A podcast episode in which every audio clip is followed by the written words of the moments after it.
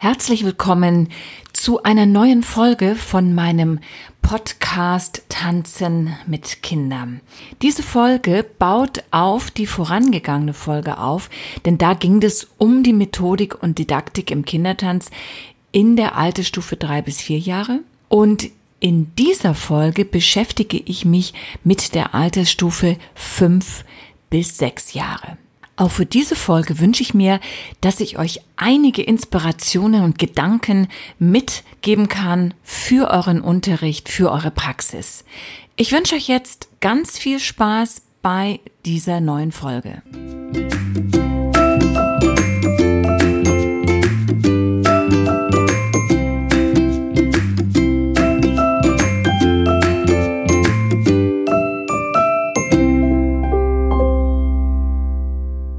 Wenn du schon mit Kindern im Alter von drei bis vier Jahren gearbeitet hast, dann wirst du den Unterschied zur Altersstufe fünf bis sechs doch ziemlich deutlich merken. Es ist aber natürlich nicht die Regel. Es kann natürlich auch sein, dass du erst mit Kindern von fünf bis sechs Jahren und aufwärts beginnst. Und aus diesem Grund erkläre ich dir noch einmal ganz kurz ein paar wesentliche Unterschiede. In der Arbeit mit den drei bis vierjährigen geht es vor allen Dingen darum, grundsätzlich erstmal eine Bewegungsschulung zu machen. Die Kinder lernen unterschiedliche Bewegungen kennen und alles ist sehr grobmotorisch. Das heißt also, sie müssen erstmal herausfinden, wie geht ein Schritt, wie bewege ich mich und müssen dann natürlich auch noch die Orientierung finden, dass sie nicht alleine in der Gruppe sind, sondern mit anderen Kindern, dass sie eben neben anderen Kindern auch stehen und dass sie eben nicht einfach drauf losspringen können. Und all das bedeutet für dich als Trainer, als Trainerin erst einmal, dass du sortierst, dass du formierst und dass du Unterstützung bietest in dieser Form. Auch bei den drei bis vierjährigen kannst du kleine Tanzfolgen machen, kleine Schrittverbindungen, aber es sollte letztendlich kein technischer Anspruch hinter diesen Aufgaben stehen, sondern einfach der Bewegungsspaß im Vordergrund. Bei den fünf bis sechsjährigen Kindern sieht das schon anders aus, weil eine körperliche und geistige Entwicklung stattgefunden hat. Und hier kann man natürlich auch den Unterricht schon etwas anspruchsvoller gestalten. Durch das ständige Beobachten, was um sie herum passiert, haben die Kinder im Alter von fünf bis sechs Jahren natürlich auch schon ein größeres Erfahrungswissen. Zudem ist ihr Wille schon ziemlich ausgeprägt und sie können dadurch viel genauer erklären, erzählen, sagen, was sie wollen oder eben auch nicht. Das ist auch die Zeit, wo die Kinder begreifen, was sie eigentlich dort tanzen mit dir und durchaus eine Zeit, wo sie gerne den Tanzstil auch ändern möchten oder wechseln möchten. Es kommt also sehr oft vor, dass Kinder, besonders mit sechs Jahren, sagen, sie möchten gerne Hip-Hop machen oder etwas anderes. Das finde ich auch vollkommen in Ordnung. Denn so unterschiedlich wie die Kinder sind, so unterschiedlich sind ja auch die Bewegungssprachen und die Art und Weise, wie Trainer oder Trainerinnen damit umgehen. Und so muss am Ende irgendwann jeder einmal versuchen herauszufinden, ja, wer ihn dann oder was ihn dann am besten anspricht. Durch die Reifeprozesse ist viel mehr Interaktion im Unterricht möglich und das ist einfach auch das Schöne an dieser Altersgruppe. Da passiert richtig, richtig viel. Die Kinder haben wesentlich mehr Sicherheiten im Umgang mit Bewegungsschritten. Sie führen die Schritte viel gezielter aus und so kann man tatsächlich auch versuchen, schon technische Feinheiten einzuführen oder zumindest an Genauigkeiten zu arbeiten. Es geht ja in dieser Altersstufe noch nicht um Technikvermittlung, aber man kann schon einfordern, dass die Kinder versuchen sollten, zum Beispiel die Füße mehr zu strecken oder sich aufrechter hinzusetzen, hinzustellen oder die Abläufe genauer zu machen oder genau zu sein. Also wenn eine bestimmte Anzahl von Sprüngen erwartet wird, dass diese dann auch tatsächlich genau so erreicht werden. Man kann wesentlich mehr Formationstänze machen, sprich, man kann Kreisformation machen, Reihenformation, man kann die Kinder durch Lücken durchspringen lassen, ohne dass sie zusammenstoßen. Sie haben ein besseres Auge für den Raum und für den Partner neben sich. Man kann sehr viel Partnerarbeit machen. Also all das ganze Bewegungsrepertoire erweitert sich doch erheblich in der Altersstufe fünf bis sechs Jahre. Das bedeutet jetzt aber nicht, dass dein Unterricht von alleine läuft und dass du kaum mehr etwas machen musst, weil die Kinder ja schon etwas reifer sind.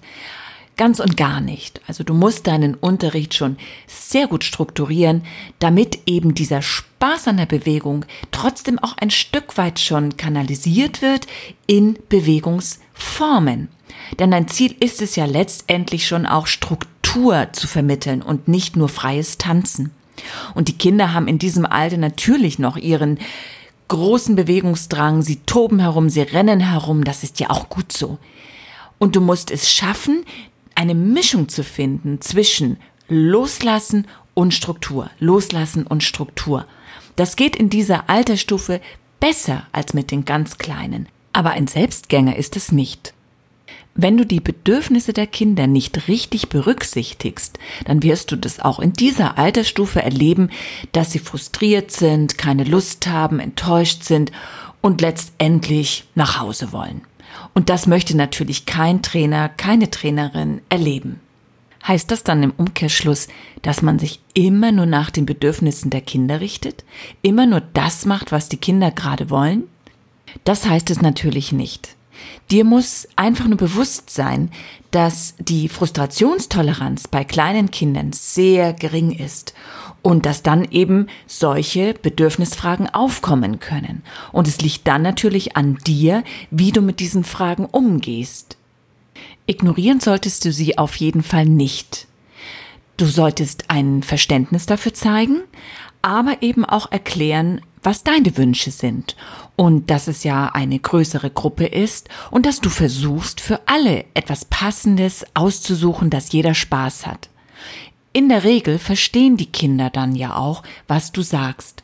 Und du kannst ja dann nochmal erklären, dass es auch ganz normal ist, dass man nicht jede Übung, jeden Tanz, jede Bewegung gleich gern mag. Dass es dir manchmal auch so geht, dass es also etwas ganz Normales ist. Einen Tipp kann ich dir auf jeden Fall mitgeben. Bleib auf jeden Fall authentisch. Sag, was du denkst, was du fühlst und bau keine Grenze oder Fassade zu den Kindern auf. Sei ehrlich, aufrichtig und gib auch mal Fehler zu, wenn sie dir passieren. Das ist dann eine wirklich sehr gute Grundlage, um mit den Kindern zu arbeiten. Kinder spüren sehr genau, ob du es ehrlich mit ihnen meinst.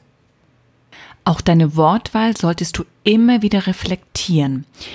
Dir muss bewusst sein, dass in diesem Alter nicht nur der Bewegungsdrang der Motivator ist für das Kind, sondern es kommt auch schon allmählich die Leistungsmotivation hinzu. Die Kinder nehmen sich persönlich immer stärker wahr in Bezug auf die Bewegung, die sie gerade ausführen.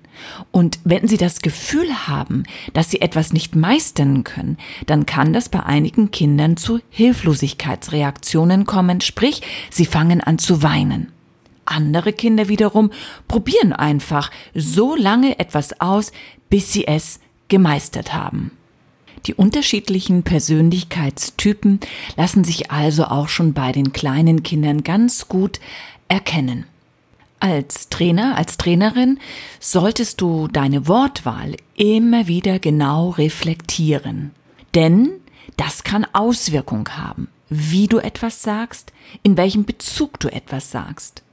Einen Grundsatz solltest du dir auf jeden Fall merken. Verbinde niemals eine Bewertung mit einem Persönlichkeitsmerkmal. Was bedeutet das? Das bedeutet, dass wenn du zum Beispiel sagst, du hast diesen Sprung super toll gemeistert, weil du ein talentiertes Kind bist, dann bezieht sich ja die Leistung auf das Talent des Kindes. Und das Kind merkt sich das natürlich und würde immer wieder in diesem Bezug denken, ja, ich bin ein talentiertes Kind. Was macht das Kind aber, wenn etwas mal nicht funktioniert? Dann hat es ja genau diese Verknüpfung. Ist es dann nicht mehr talentiert? Es kann also wirklich eine Auswirkung bedeuten auf das Selbstwertgefühl des Kindes. Und von daher ist es immer besser zu sagen, du hast diesen Sprung super gemeistert, weil du wahrscheinlich zu Hause diesen Sprung ganz oft geübt hast. Es ist also eine andere Verknüpfung. Die Verknüpfung ist jetzt nicht die Persönlichkeit, sondern die Übungsintensität. Ob das dann so zutrifft, ob das Kind wirklich oft geübt hat oder es einfach an dem Tag gut konnte, das ist dann nebensächlich. Dir muss bewusst sein, dass du einen Einfluss auf die Kinder hast, auch wenn du sie vielleicht nur einmal die Woche siehst.